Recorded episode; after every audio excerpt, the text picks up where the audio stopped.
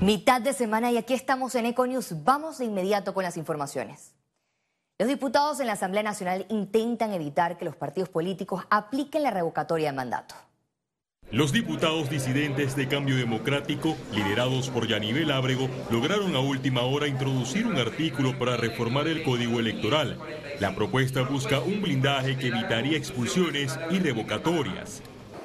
En Panamá, que es el único país del mundo, el único país del mundo en donde hay una revocatoria de mandato por parte de un partido, o sea, revocatoria partidista, se quiere aplicar la tesis de que se le obliga a un diputado a someterse a los designios de una junta directiva o de, la cúpula de un partido. El proyecto de ley viola el artículo 151 de la Constitución Política de Panamá, que señala que los partidos políticos podrán revocar el mandato de los diputados. También choca con el artículo 163 que prohíbe a la Asamblea Nacional expedir leyes en contra de la letra o el espíritu de la Carta Magna. Eso se aprueba y uno dice, ok, entonces ¿cómo vamos a revocarlo? Por medio de los partidos ya no puedes. Por medio del, pueblo tampoco. ¿Acaso dice algo de revocatoria a manos de la gente, de los ciudadanos? No dice nada de eso. Bueno, aquí lo que tiene que abrirse es el diálogo realmente de cuál es el procedimiento correcto y permitir obviamente que haya algún tipo de debate. La bancada del Partido Panameñista se sumó al rechazo de la propuesta.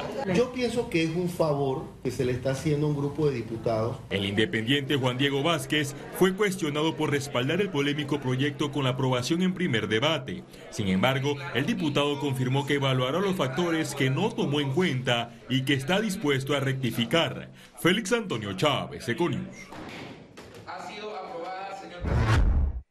Este miércoles en la noche, la Asamblea Nacional se declaró en sesión permanente para discutir en segundo debate las reformas al Código Electoral que establece la revocatoria de mandato a los diputados. Ahora seguimos con más noticias del Poder Legislativo y en la Asamblea Nacional prohijó el anteproyecto de ley que busca anular de forma definitiva las licencias a conductores que ocasionen accidentes en estado de embriaguez. El objetivo de esta norma, además de salvar vidas y crear conciencia, es disminuir los accidentes de tránsito que provocan víctimas fatales. En su informe por el primer año de gestión, el procurador de la Nación encargado, Javier Caraballo, destacó el aumento de las investigaciones, imputaciones y condenas. Tocó asumir la dirección del Ministerio Público en momentos donde esta institución estaba siendo fuertemente cuestionada. El primer caso que atendió el procurador de la Nación Javier Caraballo fue el escándalo por violaciones e irregularidades contra menores de edad en distintos albergues. La Fiscalía inspeccionó 57 centros, entrevistó a más de 600 niños, logró 31 investigaciones, 14 imputaciones y 6 condenas. Tenemos una una condena por el delito sexual, 12, de violación sexual, 12 años de prisión, condena por acto libidinoso, 14 años de prisión. El procurador se encontró con casos de alto perfil como New Business, donde solicitó el llamamiento a juicio para 25 imputados por blanqueo de capitales, sumado al denominado patrimonio histórico, Blue Apple, con 26 implicados que podrían ser condenados, y las coimas de FCC, con 11 personas llamadas a juicio por peculado. Caraballo reveló los avances de los sobornos de la empresa Odebrecht. Se solicitó llamamiento a juicio para dos expresidentes de la República por delitos contra el orden económico y blanqueo de capitales, contra tres exministros por delito de corrupción y otras 50 personas. El Ministerio Público incrementó la efectividad de los resultados judiciales. Hicimos la medición y pasamos de 471 acusaciones a 737 respecto a los acuerdos de pena, pasamos de 1.050 acuerdos de pena en el lapso de siete meses a 1.754 acuerdos de pena. Y en el tema de la sentencia, pasamos de 1.108 sentencias a 1.874 sentencias. En 12 meses, la Fiscalía aprendió más de 13 millones de dólares en 590 operaciones, con más de 3.000 condenados por tráfico de drogas. La Procuraduría de la Nación atendió el caso de corrupción en la lotería, la vacunación clandestina, los certificados en la Autoridad del Tránsito, los hisopados ilegales y las bolsas de comida del Plan Panamá Solidario. Félix Antonio Chávez, Econius. Cambiamos de tema. En las próximas semanas, las autoridades de salud tomarán decisiones sobre el uso de las mascarillas en lugares públicos. Yo diría que en una semana o dos semanas nosotros deberíamos estar eh, tomando esa decisión de limitar o, eliminar el, uso de la mascarilla en lugares públicos eh, externos, eh, sobre todo manteniendo aeropuertos, hospitales, yo diría que escuelas todavía es importante que lo mantengamos, transporte público, el metro deberíamos de mantenerlo, pero creo que deberíamos de ir flexibilizándolo. El Ministerio de Salud estableció el uso de dos medicamentos antirretroviral para prevenir el VIH. Este medicamento tomado de manera adecuada y bajo prescripción médica previene la infección del virus en un 90%. El MINSA busca ampliar su uso en poblaciones de riesgo a nivel nacional.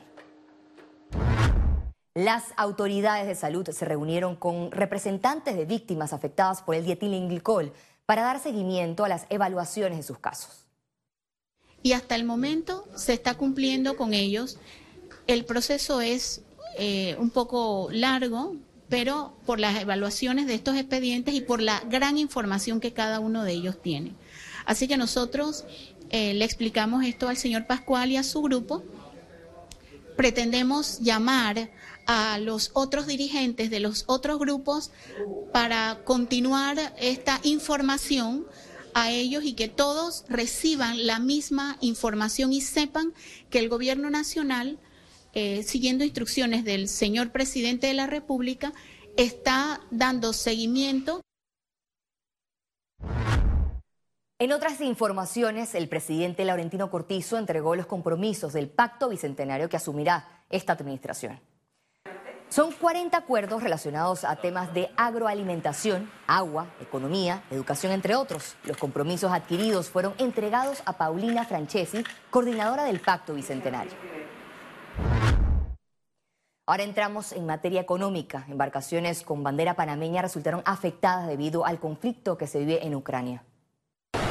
Se trata de 10 embarcaciones con bandera panameña que están en el Mar Negro con impedimento de salida por el conflicto entre Rusia y Ucrania. Así lo informó la Autoridad Marítima de Panamá. Panamá estamos en comunicación con 10 embarcaciones que se encuentran en el Mar Negro y estamos eh, tratando con nuestra oficina de Ucrania darle todo el soporte posible que se les pueda dar. Eh, hay una que, se hundió, hay dos que se mantienen a flote con daños materiales, pero eh, son daños materiales y, la vida humana es lo que más prevalece en estos casos. La situación influyó positivamente en el abanderamiento panameño de buques. Curiosamente ha impactado de forma positiva. hay embarcaciones que están saliendo de estos países en conflicto eh, y si no se mantienen en ninguna de las listas negras y le hacemos una inspección rigurosa de seguridad, están haciéndose en, en, en, nuestro, en nuestro pabellón. En los últimos dos años aumentó en 4.3% la cantidad de buques mercantes con el pabellón nacional del Istmo. Ciara Morris, Econews. Panamá es sede del sexto encuentro latinoamericano y caribeño de comunidades logísticas portuarias. En esta cita regional del 16 al 18 de marzo, los países y organismos evalúan el desarrollo de las actividades portuarias en América Latina y el Caribe en el contexto de la pandemia. En las presentaciones informarán los avances y desafíos en la ciberseguridad de los puertos, operaciones e infraestructura. Y vamos hoy decidir algunos pasos al futuro, como temas de cómo se va a organizar de una forma permanente esta red y cuáles van a ser los grupos de trabajo para este año. Panamá está apreciablemente adelantado, incluso la CAF tiene apoyado el gobierno de Panamá en su proceso de digitalización en todos los lados, está en la universalización de la Internet, en la digitalización de procesos y tenemos ahí una asociación muy importante con Panamá. Copa Airlines conectará al oriente de Venezuela con el resto de América desde junio del 2022. Serán tres vuelos semanales con los que Copa conectará a la ciudad de Barcelona, en Venezuela, con el resto de rutas de la aerolínea en el continente americano. Con esta adición, Copa conecta América con cuatro destinos en Venezuela. La primera convocatoria regional de Bloomer New Economic Gateway será el 18 y 19 de mayo en Panamá. Líderes globales y latinoamericanos de los sectores público y privado, tanto de economías desarrolladas como emergentes, se reunirán en Panamá para discutir y actuar sobre temas críticos a través de las cinco pilares editoriales de la plataforma, el comercio, finanzas, salud, ciudades y cambio climático. Este es el primer evento celebrado fuera de Asia. Panamá solicitó formalmente a los Estados Unidos la revisión de términos y condiciones del Tratado de Promoción Comercial. La canciller Erika Moines hizo entrega de dos notas oficiales al encargado de negocios de la Embajada de Estados Unidos, Stuart Tuttle, con la intención de invocar los mecanismos necesarios para realizar los ajustes previstos en el TPC.